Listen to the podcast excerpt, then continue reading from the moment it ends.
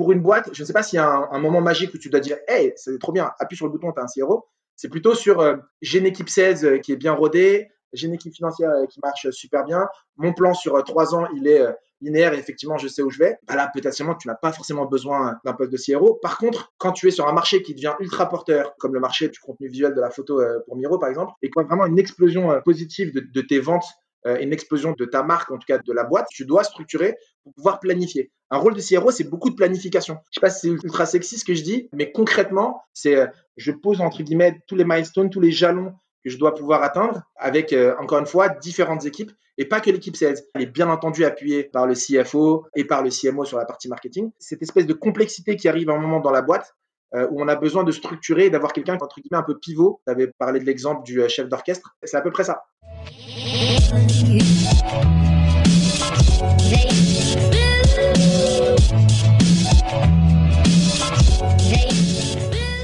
Bonjour à tous, je suis Ariel, le cofondateur de Dreamcatcher Sales, l'agence de recrutement et de consultants experts en business development. Nous partons ensemble à la rencontre de personnalités inspirantes de la vente, qu'ils soient entrepreneurs, directeurs commerciaux ou encore business développeurs. Nous vous partagerons leurs histoires, leurs anecdotes, mais aussi leurs techniques de vente pour mieux comprendre leur écosystème et vous rappeler que nous faisons un des plus beaux métiers du monde, celui de remettre l'humain au cœur des affaires. Aujourd'hui, nous recevons Fessal de chez Miro avec qui nous allons échanger sur le rôle du CRO et son impact sur la stratégie de développement d'une entreprise. Hello Fessal, comment ça va? Salut Ariel, écoute, ça va très très bien, je te remercie. Je suis en grande forme euh, confiné, non déconfiné, je sais même plus. Bref, en tout cas, ça va. Bon, Fessal, honnêtement, ça me fait plaisir de t'avoir au téléphone. Je sais que tu n'as pas beaucoup de temps, je sais que tu es hyper sollicité. Je sais qu'en plus, en ce moment, bah, c'est pas forcément la bonne période pour, euh, pour te solliciter, même si genre j'ai vu que ça reprenait, ça reprenait fort. Donc, euh, merci mille fois. J'aimerais bien qu'on puisse euh, justement expliquer aujourd'hui quel est le rôle d'un CRO, chef revenu officer, mais surtout quel est le rôle d'un CRO chez Miro. Et avant tout, je t'invite à nous présenter Miro cette boîte qui euh, a quand même levé 230 millions d'euros. Je crois que c'est une euh, des plus grosses levées jamais faites en France. Et quel est toi ton rôle au sein de cette société?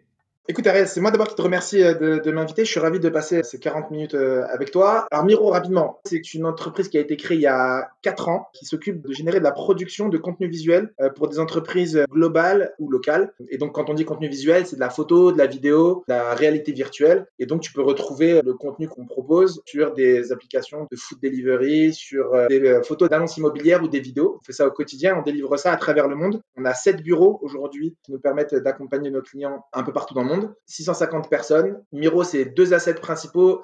Un premier asset euh, technologique. On a une plateforme SaaS où tu peux nous dire où tu veux et quand tu veux qu'on vienne euh, shooter et tu récupères ta photo ou ta vidéo dans les 24 à 48 heures. Et ça, c'est accéléré par un algorithme d'intelligence artificielle qui nous permet d'optimiser euh, les photos de manière assez incroyable. Donc, encore une fois, ne me pose pas de questions technico-techniques je serais complètement perdu. Tout ce que je peux te dire, c'est que l'algo est très, très, très stylé. Le deuxième asset et le principal, c'est la communauté. C'est notre communauté de photographes. On a à peu près 60 000 photographes à travers le monde qui sont là justement pour accompagner les de nos entreprises euh, clientes. Et on accompagne cette communauté aussi à travers la technologie. On les accompagne à travers d'un produit qui s'appelle MyMiro, par exemple, qui est un peu le centre de pilotage d'un photographe, d'un vidéaste. Et il peut gérer son business euh, au quotidien. Donc voilà, c'est vraiment deux aspects, deux assets super importants euh, pour Miro.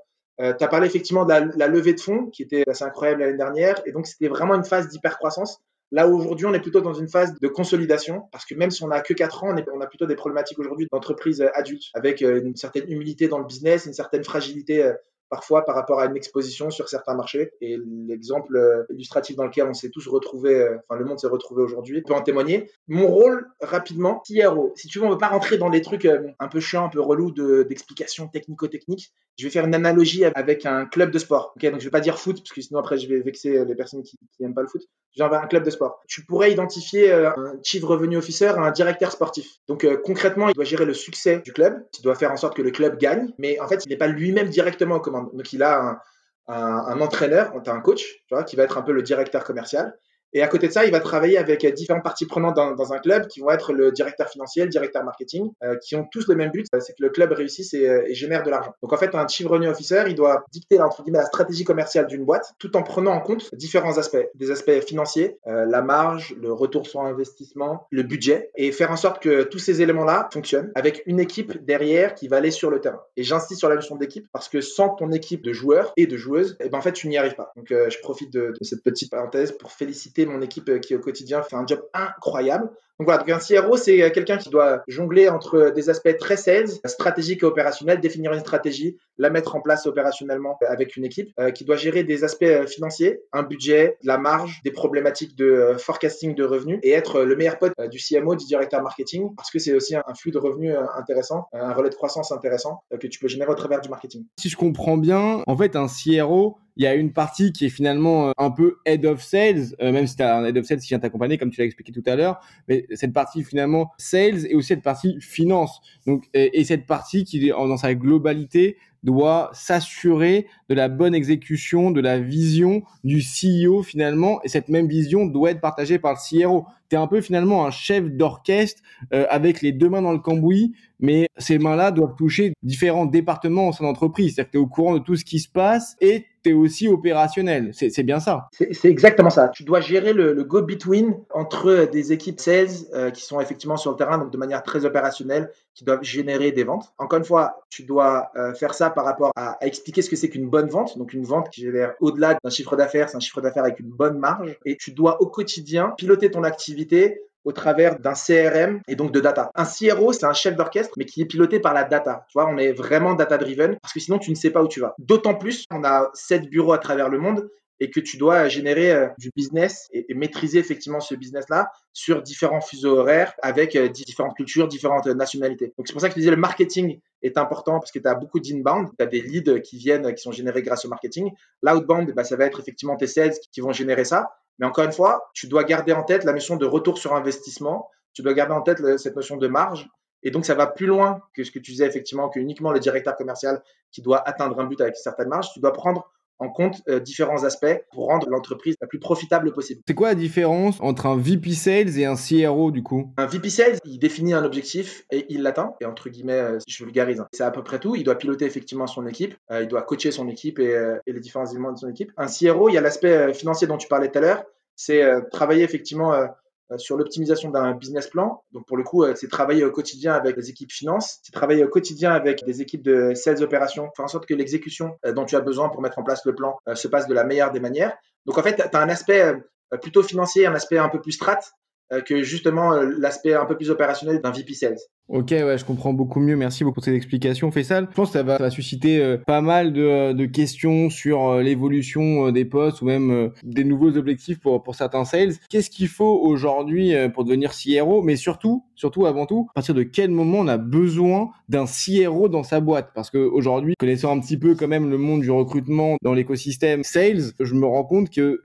justement cette notion de CRO arrive de plus en plus sur le marché français en tout cas, qu'il y a de plus en plus de demande, mais souvent, je me demande vraiment si euh, c'est un poste qui est incontournable pour certaines boîtes, en tout cas. Est-ce que tu pourrais nous dire, toi, à partir de quel moment le rôle d'un CRO est indispensable dans une boîte, un peu comme celui d'un DAF. À bout d'un moment, on a vraiment besoin d'avoir un DAF dans une boîte. Qu'en est-il du CRO Je pense qu'à partir du moment où la, boîte en question atteint un, seuil critique, ou en tout cas une taille critique sur différentes choses, soit sur une, couverture de marché euh, particulière, donc euh, je ne sais pas, elle adressait uniquement un seul marché, elle se met à en adresser plusieurs, soit sur euh, une croissance euh, exponentielle ou en tout cas une hyper-croissance, où là, effectivement, la taille des équipes euh, explose. Et donc, il y a une complexité à la fois des deals et des géographies. Et donc, il te faut quelqu'un qui puisse maîtriser des KPI business, à savoir du booking, combien de contrats on doit signer, combien de revenus on doit générer. Et effectivement, cette notion très importante de marge et de profitabilité de la boîte. Quand tout à l'heure, je te disais, la, une hyper-croissance, c'est peut-être un nombre de sales qui explose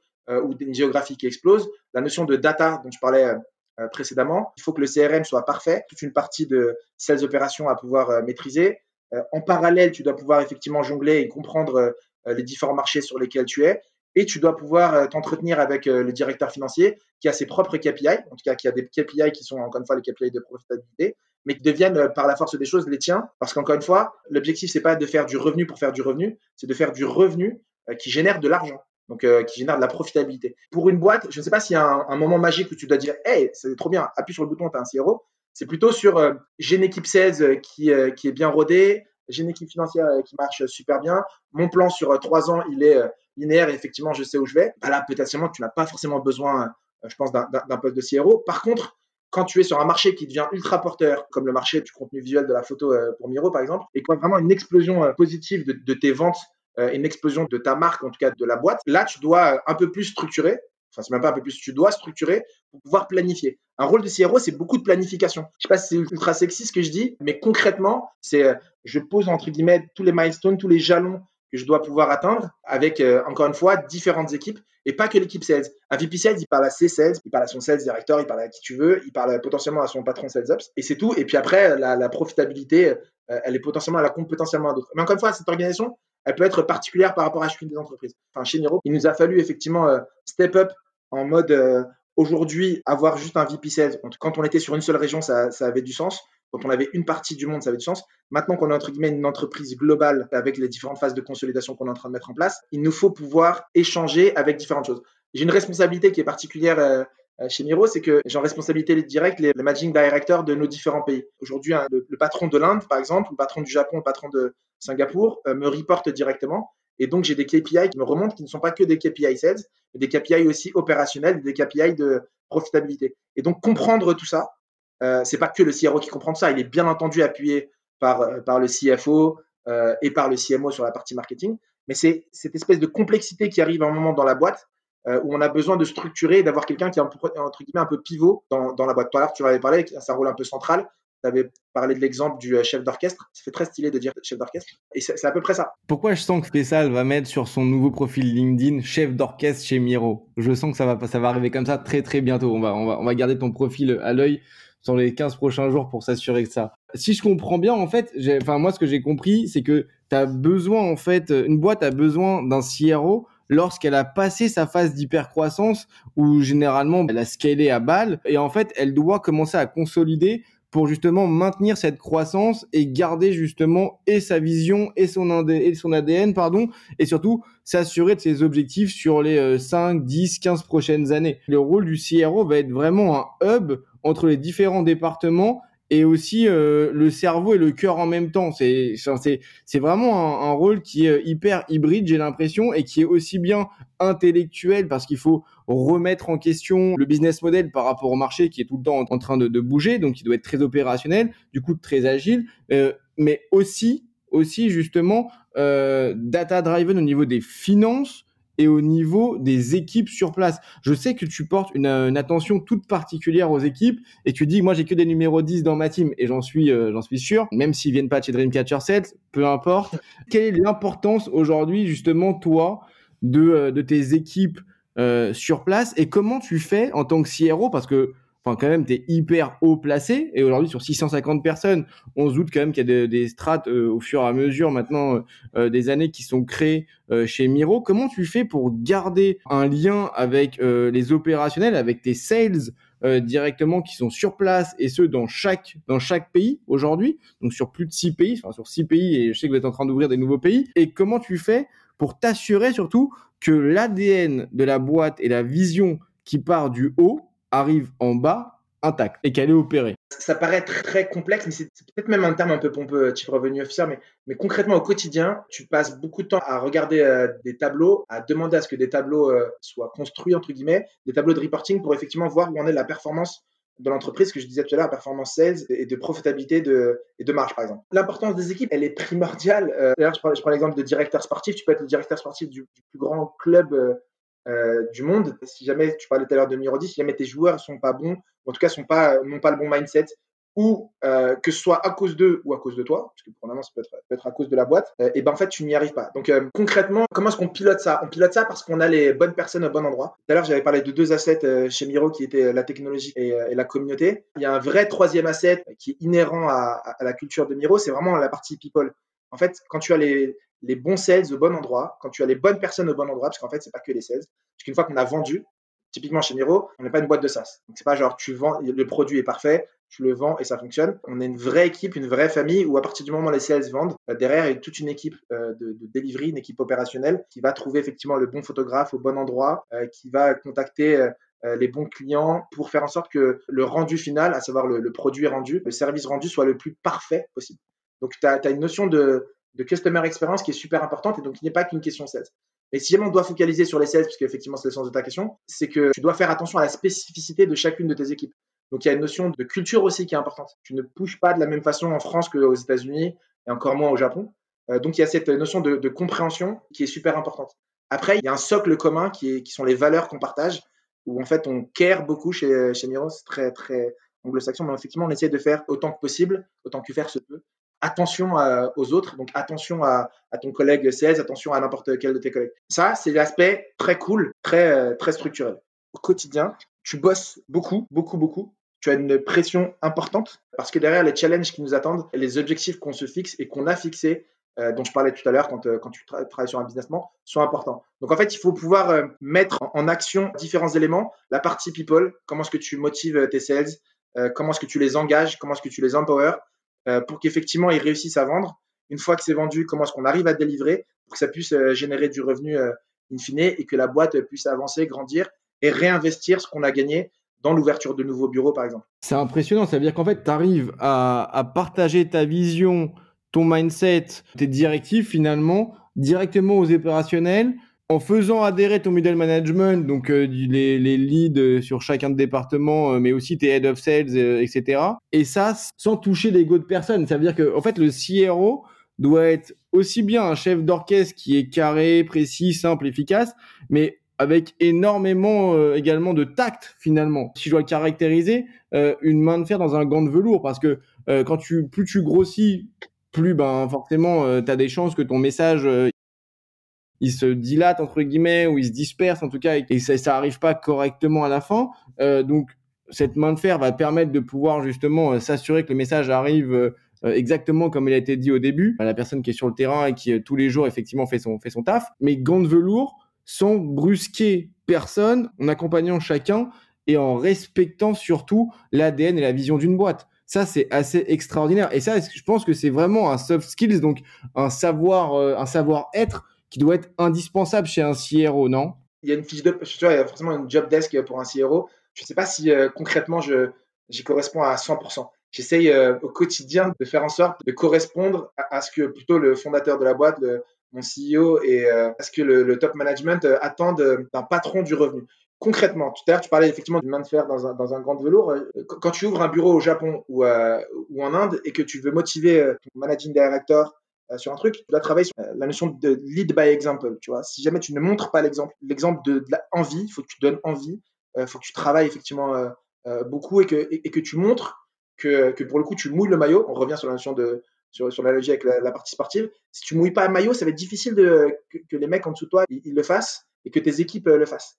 Et ce sera d'autant plus difficile que les équipes avec lesquelles tu dois travailler, donc les équipes opérationnelles ou la finance ou le marketing, parce qu'elles, elles le font en fait. Enfin, on peut ouvrir une parenthèse là maintenant. J'aimerais démystifier la chance quand, quand tu es vendeur. J'ai rarement vu des mecs euh, chanceux. La chance, elle arrive à ceux qui travaillent beaucoup et ce qui leur permet effectivement d'être encore meilleurs. Mais concrètement, c'est beaucoup de travail, beaucoup de structuration. Un CRO, c'est quelqu'un qui passe aussi beaucoup de temps à, structurer les choses, à optimiser les choses. Mais en fait, il le fait pas seul. Concrètement, c'est pas moi tout seul qui dit bon les gars, à partir de maintenant, voilà ce qu'il faut faire. Non, c'est toute une équipe derrière avec laquelle je bosse au quotidien. J'ai un patron sales ops qui, euh, est incroyable, incroyable. Les sales opérations, les personnes qui travaillent dans la partie sales ops, elles sont juste brillantes. Euh, et encore une fois, un truc, tout à l'heure, je te disais, People, je reviens sur ça par rapport à tout ce que tu as dit tout à l'heure et, cette notion de chef d'orchestre et tout. Un chef d'orchestre, si son orchestre est mauvais, il sera mauvais en fait. Encore une fois, les bons joueurs au bon endroit, les bonnes personnes au bon endroit. Les objectifs que tu donnes à tes équipes, euh, ils doivent être euh, compréhensibles, atteignables, parce que si jamais ils ne comprennent pas, ils n'y arriveront pas. Atteignables, parce que si jamais ils gagnent pas d'argent à la fin, ce sera impossible de motiver euh, tes sales. Et, au quotidien, ce socle, entre guillemets, euh, de différentes choses que je dis, c'est plutôt une question de mindset, c'est une question d'envie et, de volonté. Quand tu le montres et quand tu le mets en place, peu importe le pays dans lequel tu es, ça fonctionne bien. Après, il y a des spécificités à voir, mais encore une fois, la notion de lead by example, elle est structurante euh, chez Miro au niveau du management. Je comprends, j'entends, j'apprécie, je kiffe. J'ai envie de parler d'un autre sujet, euh, Fessal, avec toi. On avait déjà eu une, conversation à ce sujet. Euh, on sait que euh, lorsque euh, Miro veut ouvrir un, nouveau pays, il fait appel aussi à toi et il te demande ton avis, bien évidemment. Et toi, tu as une méthode que tu appelles la méthode de pour pouvoir justement juger si c'est pertinent ou pas et surtout euh, combien enfin surtout ça t'est aussi euh, arrivé d'ouvrir un pays et de le fermer finalement deux trois mois plus tard parce que tu t'es aperçu que ça marchait pas. Comment marche cette méthode globale Est-ce que tu peux nous l'expliquer? Global, c'est une contraction entre global et local. Une boîte que tout le monde connaît et que personne n'apprécie s'appelle McDonald's, euh, l'applique au quotidien. C'est plutôt think global et act local.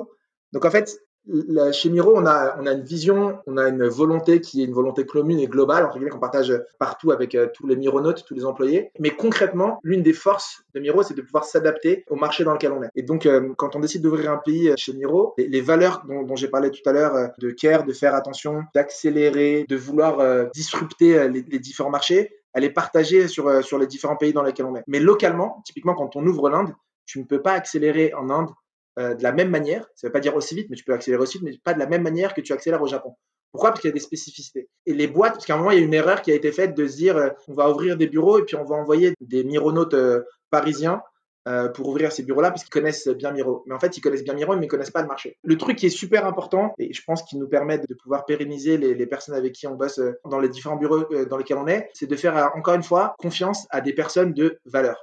Donc, euh, le, mon managing director en Inde, c'est une personne qui est passée par euh, une excellente école qui est, qui est Rocket, et donc qui a un track record euh, super important. Le track record chez les sales, tu sais à quel point c'est important. Donc, il a un track record important, il connaît parfaitement le marché.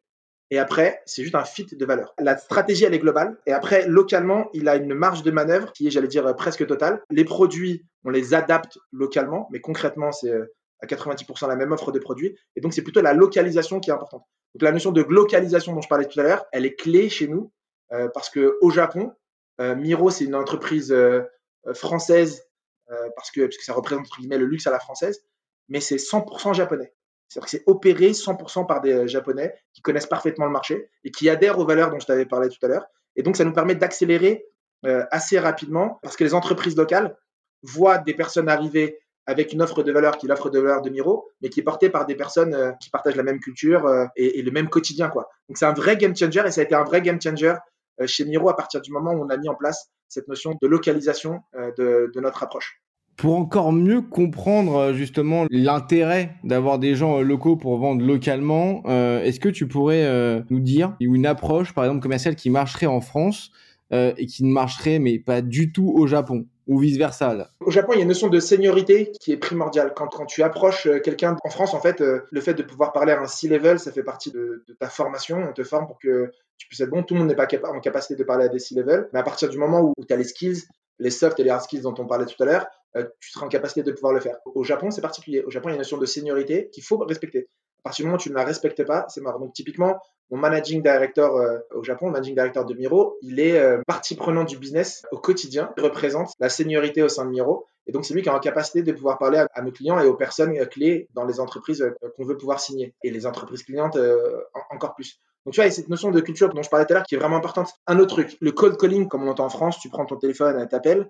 Il y a des pays en Asie où ça marchera pas, où ça ne marche pas où il y a d'abord besoin d'un premier contact digital, email, LinkedIn, peu importe. Et une fois que ce contact est établi et qu'il y a une première notion d'intérêt mutuel, là, tu peux effectivement appeler la personne. Tu vois, donc il y a ces différents aspects euh, euh, que tu ne maîtrises pas euh, spontanément, parce que tu réfléchis bien et que tu dis, ah, écoute-moi bien, c'est l'activité le plus important, donc il faut que tu calls, et bah tu le fais, et tu te trompes, mais c'est pas grave en fait. Mais il faut d'abord le faire pour pouvoir le faire. Donc pour pouvoir gagner du temps, et ben, on fait appel à des personnes qui maîtrisent déjà ces bonnes pratiques et cette expertise et cette connaissance du marché pour pouvoir aller plus vite. Et la super bonne nouvelle également, c'est que genre, euh, je sais pas si, je sais pas si je fais un spoiler ou pas, mais je le dis quand même, c'est que genre toutes ces best practices euh, que vous générez à travers le monde, vous allez les partager au sein de la Miro Academy, la Sales Miro Academy. Absolument, c'est un vrai spoiler, mais ça, me fait plaisir que ça vienne de toi. Une approche sales, c'est une approche sales. Que tu puisses l'adapter et la fine-tuner, c'est nécessaire, encore une fois, par rapport à ton marché. Mais concrètement, il y a un truc que tu maîtrises et que je pense tous les sales euh, dans tous les sales entendu parler, c'est la notion de valeur. À partir du moment où il y a un besoin chez un client et que tu apportes de la valeur à ce client-là, peu importe où tu te trouves, tu peux pousser autant que tu peux, tout en respectant effectivement les différents codes dont j'ai parlé tout à l'heure, mais tu peux pousser.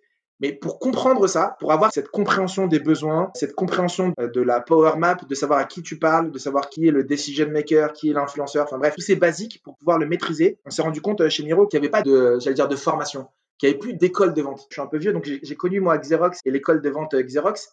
Et quand tu étais sales, c'était trop stylé d'être passé par l'école de vente euh, Xerox, alors qu'à la base, c'est des photocopieurs. C'est pas forcément de respect pour les personnes qui vendent des photocopieurs, mais c'est pas le truc le plus sexy de la Terre. Mais tu dit que cette école de vente-là, comment est-ce que tu comprends les besoins d'un client? Comment est-ce que tu pousses effectivement ton produit en apportant de la valeur? Et ben en fait, c'était pas forcément maîtrisé par les sales.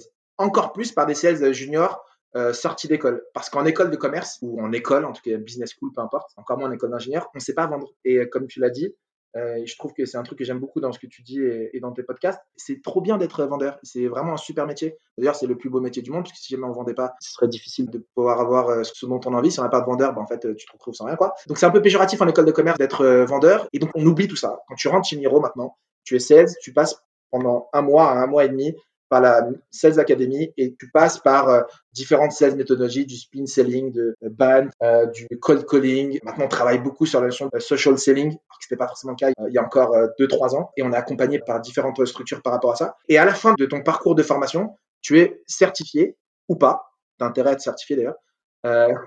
mais tu es certifié. Et pour nous, ça nous permet deux choses. Ça nous permet de pouvoir nous dire que, premièrement, la, personne a les skills dont on a besoin, les hard skills, ce que tu disais tout à l'heure par rapport aux soft skills. Si la personne a de l'empathie, on va pas forcément lui apprendre à être empathique, mais au moins, elle a effectivement ces hard skills ça. Elle sait poser les bonnes questions au bon moment, elle sait identifier la personne qui est en face d'elle pour, encore une fois, arriver au objectif final qui est la vente. Et la deuxième chose, c'est de pouvoir proposer un, career track, en fait, un parcours au sein de Miro d'évolution. Donc, en fait, tu rentres business development représentatif, BDR, et tu seras euh, potentiellement à Barcelone, à Paris, à New York ou à Singapour. Et pendant neuf mois après ta formation, euh, tu as différents milestones. Si jamais tu les atteins, tu peux postuler à un poste de euh, key account manager, peu importe le bureau dans lequel tu veux postuler. Et nous, en fait, mid management, top management, ça nous permet de nous assurer que ce parcours d'évolution, à chaque fois, on a les bonnes personnes parce qu'elles auront passé les différents milestones dont j'ai parlé.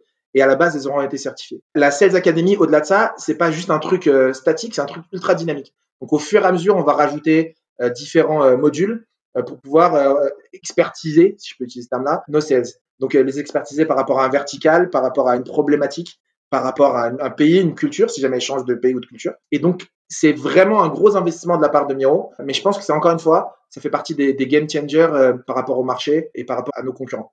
C'est marrant parce que j'ai l'impression qu'en fait, quand tu finis ta phase de d'hyper croissance, il se passe tellement de choses pour toi avant d'arriver à la consolidation et que lorsque tu débutes la consolidation, bah tu commences vraiment en fait à, à créer, tu vois, genre ben des nouveaux postes comme les CRO, là une sales academy pour pouvoir justement recruter, euh, former et surtout euh, faire évoluer tes, tes collaborateurs euh, au sein de la boîte et leur donner des perspectives d'avenir et un métier qui vont kiffer et qui va s'améliorer au fur et à mesure en fait, parce que Enfin, que tu sois sales, effectivement, comme on a dit tout à l'heure, en France ou à Barcelone, c'est complètement différent. Et c'est encore différent si tu arrives à Tokyo. Mais surtout, en fait, par-dessus les méthodes sales qui sont locales, il y a des nouvelles techniques de vente qui s'adaptent euh, de façon globale, comme effectivement le social selling. Et ça, vous arrivez effectivement euh, à leur expliquer, à leur donner les tips, ce qui marche, ce qui marche pas, et ce qui marche dans votre domaine à vous. Vous en créez des vrais experts sur toute la partie euh, SaaS B2B, euh, euh, sur la partie plateforme vidéo,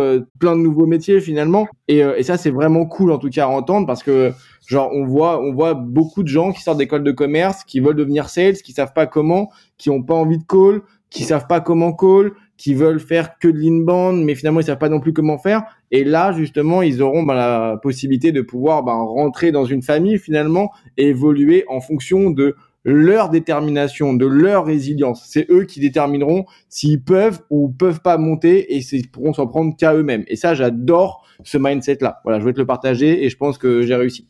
Bah écoute, merci beaucoup, c'est gentil. Tout à l'heure, tu disais euh, l'hypercroissance. En fait, pendant l'hypercroissance, ce qui est trop bien dans le monde des startups, c'est cette notion d'amélioration continue et d'apprentissage euh, euh, perpétuel. Donc en fait, on a recruté des sales, on s'est trompé malheureusement et on a continué, on a accéléré. Et après, en prenant un peu de recul, toi, quand je parlais, tu parlais effectivement de la phase de consolidation, tu prends un peu de recul et tu, tu regardes effectivement ce qui marche, ce qui marche pas.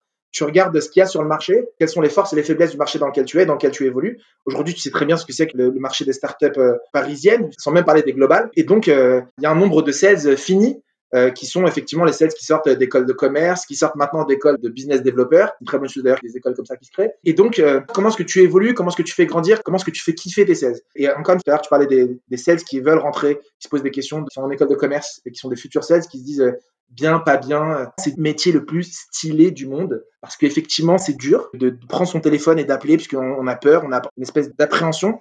Mais quand tu prends ton premier meeting, déjà, il y a un kiff incroyable.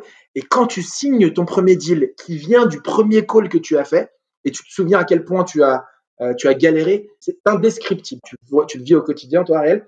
Euh, mais, mais, juste l'expliquer, c'est enfin, impossible à expliquer d'ailleurs. Mais le dire, c'est important. Donc j'insiste encore une fois là-dessus. C'est un très beau métier. On a besoin de sales. Mais encore une fois, on a besoin de structuration, on a besoin de formation. Bah, J'ai toujours dit, hein, la meilleure drogue au monde, ça restera le gong. Hein. Donc, euh, genre, non, non, je sais, je sais, je sais ce que c'est. Le seul danger qu'on peut avoir, effectivement, quand on choisit de devenir sales, c'est que, genre, on, devient addict. Et, euh, et quand on devient addict euh, et qu'on garde cette motivation de toujours faire du sales propre, bien, des, des, des bons closings, des closings qui sont pérennes, de vraiment être fier de ce qu'on vend et, euh, et surtout d'aider le client à résoudre ses problèmes et de comprendre en fait que notre solution a un vrai rôle et qu'on n'est pas là que pour faire du cash. Et ce cash-là, même quand on le prend, ben, on le prend pour aider la boîte à se développer et continuer à améliorer le produit. Et aussi, ben, parce que genre, ben, c'est notre taf. Donc, euh, du coup, genre, on kiffe ce qu'on fait. C'est addictif, putain. On kiffe ça. Je ne peux que partager ce que tu viens de dire. Ouais, grave, grave, oui, oui. Bon, justement, genre, euh, on arrive à notre dernière phase. Euh, Fessal, petite question qu'on pose à tout le monde. Un bon sales en trois mots. Je vais utiliser des, des trois, trois fois deux mots. Euh, persévérant et patient. Euh, je dis ça alors que je suis la personne la plus impatiente du monde, mais persévérant parce qu'encore une fois, tout à l'heure, on disait, euh, quand tu prends ton téléphone, il faut que tu fasses 100 calls pour qu'une personne puisse te parler. Donc, tu dois être à la fois persévérant et patient parce que, parce que ça prend effectivement du temps. C'est le premier truc. Quelqu'un qui est optimiste parce que ça va payer à partir du moment où tu bosses, ça paiera. Donc il faut toujours garder une part d'optimisme, mais il faut toujours, on parlait de kiffer, il faut toujours être positif, donc être optimiste. Et le dernier, c'est pas un adjectif, mais quelqu'un qui a faim. Encore une fois, depuis tout à l'heure, on peut utiliser des termes un peu pompeux, mais la réalité, les boîtes qui cartonnent le plus, c'est celles qui ont des sales euh, qui ont faim. Pas faim, tu dis, c'est un bon point. Pas faim uniquement d'argent, l'image des sales qui, qui veulent juste de l'argent, mais qui, qui ont faim de gagner, qui ont faim de succès, qui ont faim de grandir dans une entreprise. Et ce qui est bien, c'est que malgré tout ce qu'on peut penser, tu peux faire ça avec beaucoup d'humilité. J'ai dit trois trucs ou quatre trucs? Je sais pas, je sais pas comment ça. T'as dit, t'as dit quatre trucs, mais genre, euh, vu que t'es un bon vendeur, tu me l'as dit. Euh, moi, je dirais genre avoir faim, plutôt challenger, des challengers, des mecs qui, euh, enfin, c'est ce que je comprends, hein, c'est tes mots, donc. Euh, genre j'ai pas envie de te, piquer tes mots de ta bouche, mais ce que je comprends, c'est des challengers, des mecs qui ont envie de monter, de pousser leurs limites, de sortir de leur zone de confort, de comprendre là où ils ont fait des erreurs et de s'améliorer en continu pour justement ben toujours rester à la pointe de ce qui se mieux Absolument. Ou alors, tu sais quoi, on va dire un, truc, c'est encore une fois, on est sur le côté péjoratif du mot, ambitieux. Quelqu'un d'ambitieux. Moi, j'adore les mecs ambitieux, en fait. Je veux pas te faire le truc genre, j'adore les mecs qui te disent, j'aimerais, j'aimerais prendre ta place dans deux ans. C'est pas, pas le truc, tu vois. Mais quelqu'un qui sait qu'effectivement, à partir du moment où il rentre dans une entreprise et que cette entreprise lui fait confiance et qu'il réussit, il veut pouvoir grandir et évoluer le plus vite possible. Et ça me, ça me, ça me dérange pas. Je trouve ça euh, structurant pour quelqu'un. Tant qu'il donne les moyens d'arriver à ses ambitions. Euh... Absolument. Bah, il, a le droit de, le rêver. Top. Merci beaucoup pour ces trois, ces trois mots. Euh, comme d'habitude, on demande à, toutes les personnes qu'on qu'on interviewe de nous donner justement la personne qui nomine pour le prochain podcast et surtout pourquoi. Alors moi, je vais nominer quelqu'un qui est euh, le patron Europe du Sud d'une entreprise qui s'appelle Yext et qui est, je peux utiliser le terme mentor, en tout cas quelqu'un qui m'a énormément appris et qui continue à apprendre au quotidien. Il s'appelle Franck Negro et je suis persuadé que les 40 minutes euh, qu'elle qui passera avec toi seront ultra pertinentes et ultra intéressantes pour les sales et les futurs sales euh, qui nous écoutent. Parce qu'il a un track record incroyable et que à chaque fois qu'il prend euh, un, poste dans sa boîte actuelle ou dans une nouvelle boîte, c'est un succès parce que c'est quelqu'un qui travaille énormément et qui est smart comme jamais. Ok, bah on va contacter euh, Franck Negro euh, avec grand plaisir. Moi, ce que j'aimerais euh, te dire, Fessal, et, et je pense que tu as compris que j'étais plutôt sincère, euh, enfin même j'étais sincère et, et, complètement transparent. depuis notre premier appel, parce qu'on a quand même préparé cette interview, c'est pas fait comme ça à l'arrache. J'adore ton énergie, j'adore en fait ta transparence, t'es vrai, authentique. Tu vois, ta réputation, finalement, euh, elle est vraie. Tu scindes les gens. Il y a des gens qui t'aiment, d'autres qui t'aiment beaucoup moins. Mais quand on t'aime, mec, je peux te le dire, on t'adore. Et, très rapidement, euh, on arrive à, être franc, à, à bas les masques, on y va, on parle cash, on avance. L'objectif étant de pouvoir justement, genre, euh, avancer, partager. Et je tiens vraiment à te remercier pour ça parce que malheureusement, aujourd'hui, il y a beaucoup de sales et surtout des sales qui montent dans des boîtes euh, qui ont fait des énormes levées, qui prennent malheureusement la grosse tête et qui oublient euh, d'où ils sont venus. Ben toi, mec, t'as gardé les pieds sur terre et c'est vraiment un kiff de parler avec toi. Voilà, je voulais te le dire. Merci beaucoup. Ça me touche beaucoup. Je suis forcément une personnalité clivante. Petite conclusion, moi, de mon côté. Merci encore une fois de m'être donné la de pouvoir échanger euh, pendant ces 40 minutes avec toi. Ce que je dis à mes sales, c'est pas grave si vous ne m'aimez pas. C'est pas grave si vous n'aimez pas votre manager qui vous pousse au quotidien à vous améliorer. C'est peut-être des mois ou des années plus tard que vous vous rendrez compte que le sales ou en tout cas la personne que vous êtes devenu, c'est aussi grâce à la personne euh, que vous n'avez pas aimé à un certain moment. Donc c'est pas très grave si les gens ne m'aiment pas sur le moment. Plus important encore une fois, c'est que c'est qu'elle puisse grandir. Moi, enfin peu importe. J'ai des sales qui ont des track records incroyables euh, que j'ai managé. Je, je serai le mec le plus heureux du monde. Peu importe s'ils m'ont aimé ou pas. la vérité de toute façon, c'est qu'ils me diront jamais. Ok, merci beaucoup pour ce mot de la fin. En tout cas, Fessal. J'espère que ben vous avez appris beaucoup de choses. En tout cas, moi j'en ai j'en ai appris et beaucoup en tout cas sur le sur le rôle de CRO. J'espère que ça vous a plu. On va contacter euh, Franck de ce pas parce que j'ai vu son track record et euh, effectivement, je pense que ça va intéresser pas mal de monde. Voilà. Donc je vous embrasse à tous. Prenez soin de vous et surtout continuez à closer et surtout gardez à l'esprit business is a game.